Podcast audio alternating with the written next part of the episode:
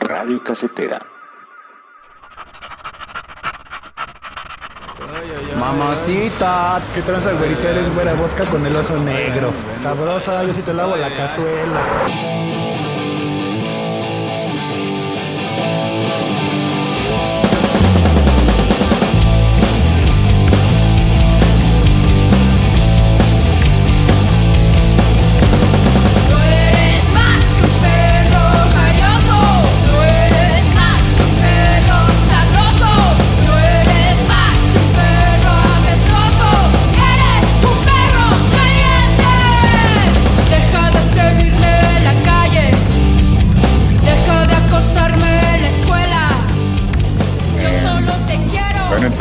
Estamos aquí con Distor Biche de las Fucking Bitches de México. Eh, eh, estuvo aquí de gira con otras bandas y pues accedió a contestar algunas preguntas para Radio Casetera. Bueno, la primera pregunta que, pues, que le quiero hacer es eh, ¿cuál es la filosofía de las Fucking Bitches? Pues la libertad de expresión. Siempre nos gusta provocar a la gente con, con lo que pensamos y con las cosas muy directas. Y nos gusta hacer esa provocación para que la gente como que salga un poco de la rutina y de estar viendo siempre lo mismo y se cuestione. Yo siento que la provocación, no en todas las personas, pero es un medio de que te- primero te saca de onda y dices, ¿por qué hacen eso? ¿Por qué hacen tal cosa? Y después también te puede llevar una reflexión, ¿no? Así como de, ah, pues creo que se están, pueden referirse a tal hecho, no sé. Entonces, eh, cada que nos presentamos en vivo, hacemos también alguna especie como de performance, también hacemos cosas muy visuales y en la música igual estamos como todo el tiempo provocando. Eh, Liz, yo estoy escuchando una canción de ustedes que se llama Perro Jairoso. Entonces, pues, la canción es, como decimos acá, le da palo a todos los hombres coquetos, machistas, abusivos. Eh, dentro de todo este tema de la provocación, ustedes también tienen como una onda muy feminista, pero también dicen no somos feminazis. Después te hago una pregunta específicamente sobre eso. Pero bueno, esta que, bueno, más allá de que las motivó a componer Perro Jairoso, es como que el punk siempre ha sido muy masculino. Este grupo de cuatro mujeres que pues, tocan distintos instrumentos y desafían un poco el orden masculino puesto. ¿Qué, qué, qué significa para ustedes tocar perro jairoso en, en, generalmente en públicos que me imagino que son mayormente masculinos? Ah, pues eh, bueno, de hecho es perro jarioso. Ay, creo que te están llamando. Ah, es perro jarioso y Ah, es que en México decimos jarioso, no sé aquí, Eh, pero sí es eso. En principio, de hecho, surgió más como una broma. Nosotros para el primer disco, eh, yo estaba en depresión de amor, entonces les dije, me, me dijeron, escribe tú las letras porque nadie las quería hacer.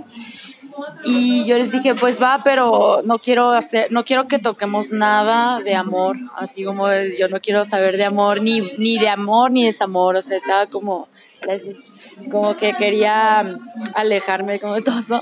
Entonces las canciones del primer disco todas son como muy irónicas, absurdas, son, intentamos que fueran graciosas, o sea, muy alejado a los temas como convencionales del amor y, o desamor. Y Perro Jarioso eh, fue porque primero un amigo de broma me dijo, este, hace un- una canción de este video y es un video que se hizo viral en YouTube desde cuando empezaron a hacerse virales los videos y se llamaba así, Perro Jarioso y literal era un perro que se le subía a una viejita. Entonces él me lo dijo como de broma, pero como en reto. Y yo le dije, ah, sí, sí la voy a hacer. Y después la empezamos a hacer como de broma, inventando cualquier cosa que saliera así en un ensayo. Empezamos a, ide- a idear cosas de dijimos, bueno, sí, de los vatos que siempre andan ahí atrás y nos molestan y demás y no entienden así como que no quieres nada. Eh, y, de- y- pero empezó como una broma, ni siquiera le íbamos a hacer canción, ni siquiera le íbamos a grabar y la usábamos para hacer las pruebas de sonido. Entonces, eh, pero de ahí, pues desde las, la gente que las, la escuchó en las primeras tocadas que tuvimos en nuestra ciudad, era la que más se acordaban y siempre decían, toquen perro jarioso. Y nosotros, pero esa no es canción, sí. Pero la hicimos canción después de que a la gente le gustaba como el nombre y le y quería como volverle a escuchar cuando nos presentábamos. En resumen, les va bien. Bueno, jarioso, lo estaba diciendo mal. Aquí se diría como arrecho, como calenturiento, como eso. Eso es. Listo. Eh, como, como te decía ahorita, el tema de las feminazis es como un término muy delicado para las feministas. Entonces ellas como que uno les dice, ay, que son estas que quieren castrar a todos los hombres o matarlos porque son hombres. Bueno, eso es lo que uno... ¿Por qué se definen como no feminazis, sí feministas? Mm, porque precisamente como que el feminismo se ha desvirtuado mucho. Mm, siento que hay chicas que son muy radicales y que al- están no solamente no son feministas y se y se creen feministas sino que caen en un machismo y a la inversa no el feminismo tiene, yo estudio sociología, entonces yo soy muy a leer la teoría social y la teoría social feminista habla de equidad, o sea, de como que no haya una distinción de género. Entonces las chicas al querer hacer eh, el, que el poner a la mujer sobre el hombre están están siendo machistas, no feministas.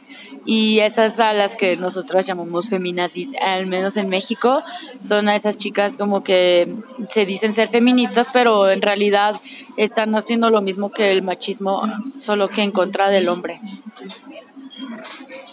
Em, bueno, si eso es como embrismo, a veces lo llaman así. Eh, bueno, ahí, ¿qué, hay de nuevo para las fucking bitches? ¿Qué, qué van a hacer aquí? Bueno, no, ¿qué van a hacer acá? No. ¿Qué viene para las fucking bitches si van a grabar un nuevo disco? Además del que ya hace cuánto, cuatro años, del de 2015. Entonces, em, ¿qué, ¿qué viene para las fucking bitches? Pues el nuevo disco, de hecho, ya está grabado. Eh, lo, lo terminamos de grabar y a los tres, cuatro días vine para acá a la gira. Entonces, ahorita está en proceso de masterización. Ya nos entregaron una canción que es la que empecé acá a mover. Es como el primer sencillo que vamos a sacar, se llama Puercos. Habla del abuso de autoridad de la policía en México, que supongo pasa acá también y en todos los países latinoamericanos creo que sufrimos bastante eso. Eh, pero en México pues son manchados, bueno.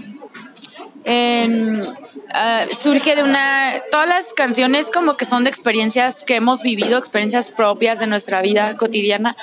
Y esta no es la excepción. Una vez nos, nos se llevaron a dos chicas porque salimos de tocar y nos dieron lo que quedaba de las cervezas en un vaso para llevar y apenas saliendo de la puerta del bar estaba la patrulla y dijeron están tomando y se, y se las llevaron, nos quisieron llevar. Yo vacié mi cerveza así al piso y le dije yo no estoy, o sea, no estamos consumiendo, la, no la dieron, pero ellas pues nada más, o sea, las vieron con el vaso y las agarraron. A una de hecho ni traía vaso, pero dijo así como puta madre y se la llevaron que por faltas al, a la moral y a la policía, o sea, una tontería. Entonces, eh, además de que cuando ya se la llevaron, el, el- ni siquiera fue como una detención legal, fue así de, los llevaron a unos separos, pero como, como arreglados, de la, como del estacionamiento de la policía. Y, con, y, dicen que cuando eh, las que estaban ahí nos platicaron después que ah, vieron incluso menores de edad, que es ilegal que detengan en México, los tienen que llevar un tutelar. O sea, eran, había de 14 y 15 años eh, ahí y solamente los detenían para sacarles dinero y les soltaban, ¿no? Entonces, eh, a ellas les hicieron quitarse como el brasier y cosas así y enfrente de más hombres igual ahí detenidos, no las revisaron el médico, nada, o sea, como para decir que ni siquiera estaban como ebrias o lo que fuera, ¿no? Pero fue todo como arbitrario. Entonces metimos una queja en la Comisión Nacional de Derechos Humanos que nos contestaron hasta dos años después ca- diciendo que sí iban a destituir a los policías que ya ni siquiera trabajaban ahí. Entonces fue todo mal. Pero a raíz de eso hicimos esta canción que habla precisamente de todos los atropellos y, lo- y la falta de este, el abuso de autoridad que hay en, en México este, y que también muchos de mis amigos han sido como golpeados y no sé, perseguidos, les roban su dinero, o sea, y siempre pues la policía va a estar como, o sea, tú no te puedes quejar de ellos porque siempre ellos pueden alegar que, ah, traía drogas o lo que sea. Sí, las ven solo por tener un aspecto específico, dicen, ah, estos son marihuaneras o algo así. Ah, bueno, listo. El punk como género es un, es un género que es contestatario. Y pues tú me dijiste al comienzo que esa es como la filosofía de las fucking bitches.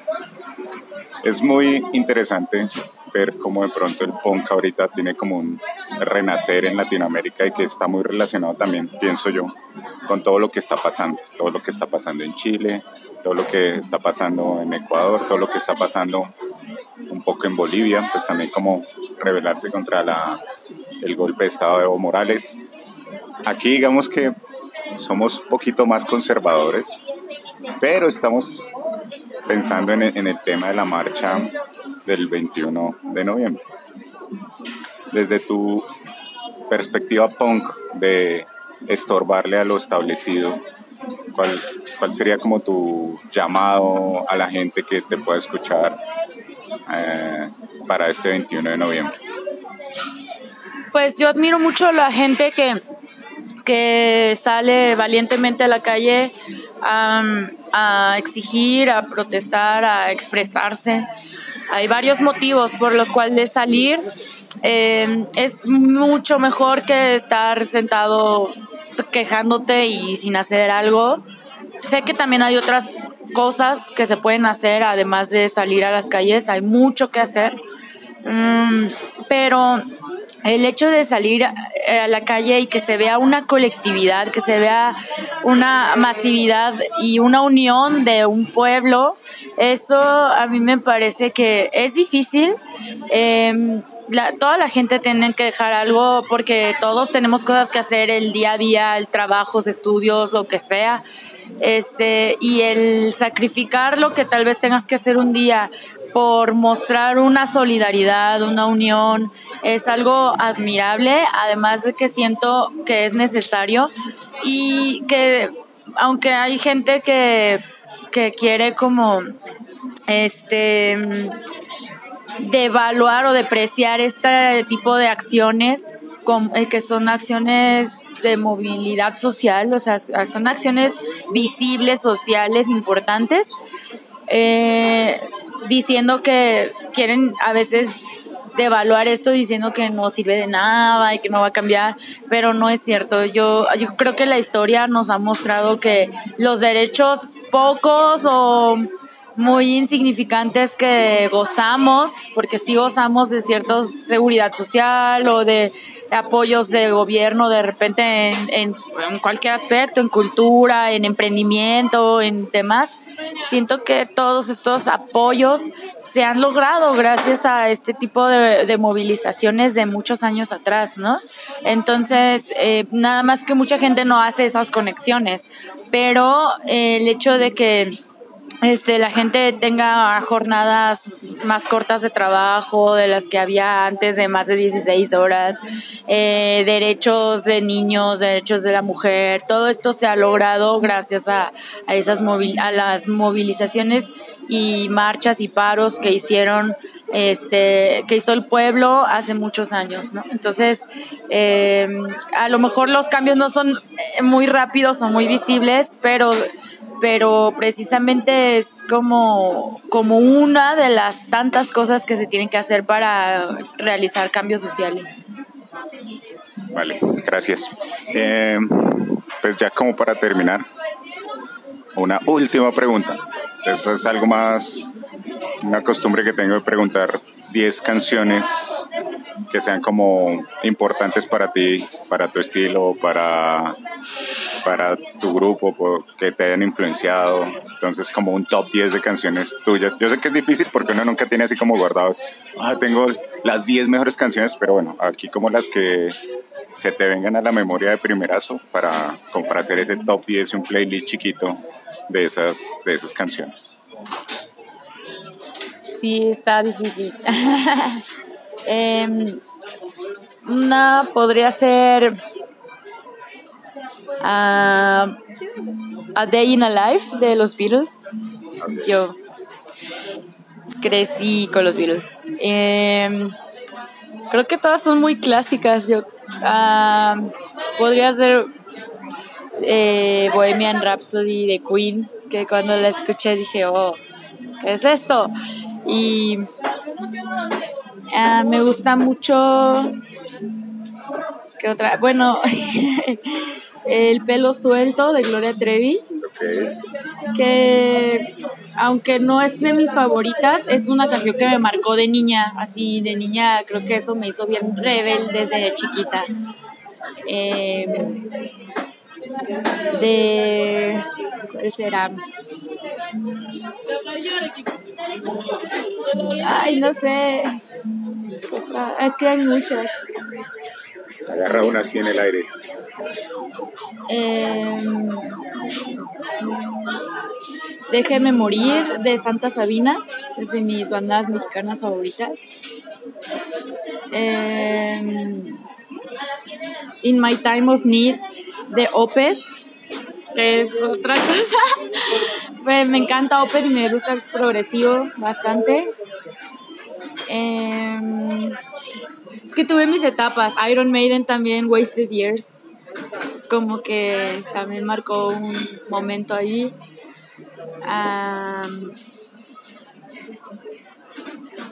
De Mr. Bungle me gusta mucho California. Eh, no sé qué más. Creo que te quedan tres. Ah, ya ni, ni las iba contando. Am, pues podría ser. eh,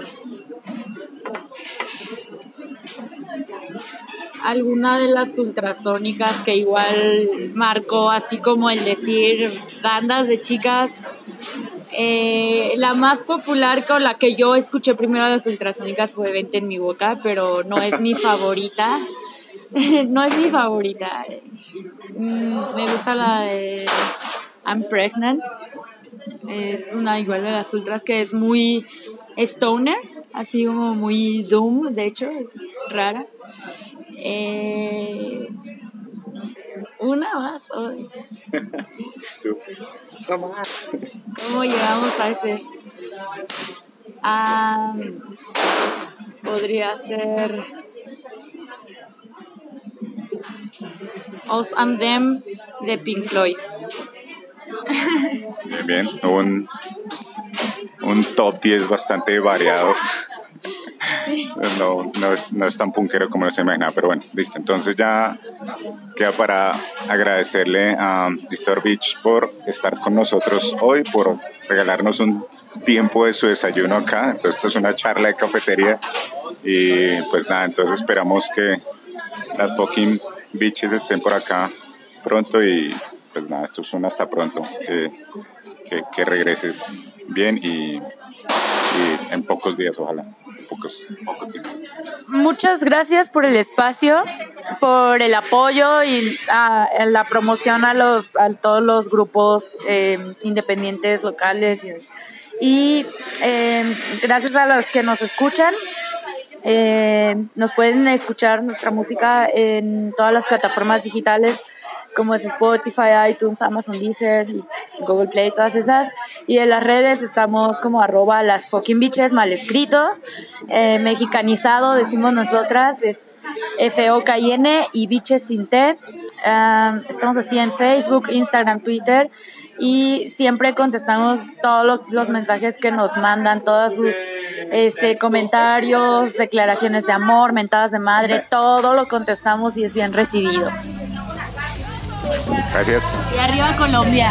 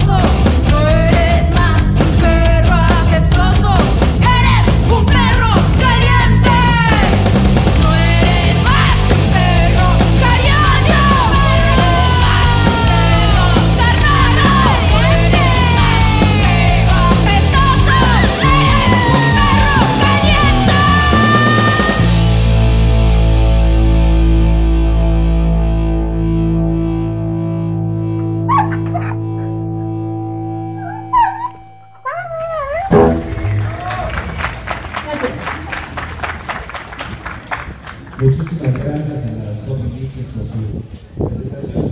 Eh, síganlas en sus redes, ellas tienen eh, de contactarlas. Síganlas, eh, tenemos más actividades así en el foro. A continuación, ya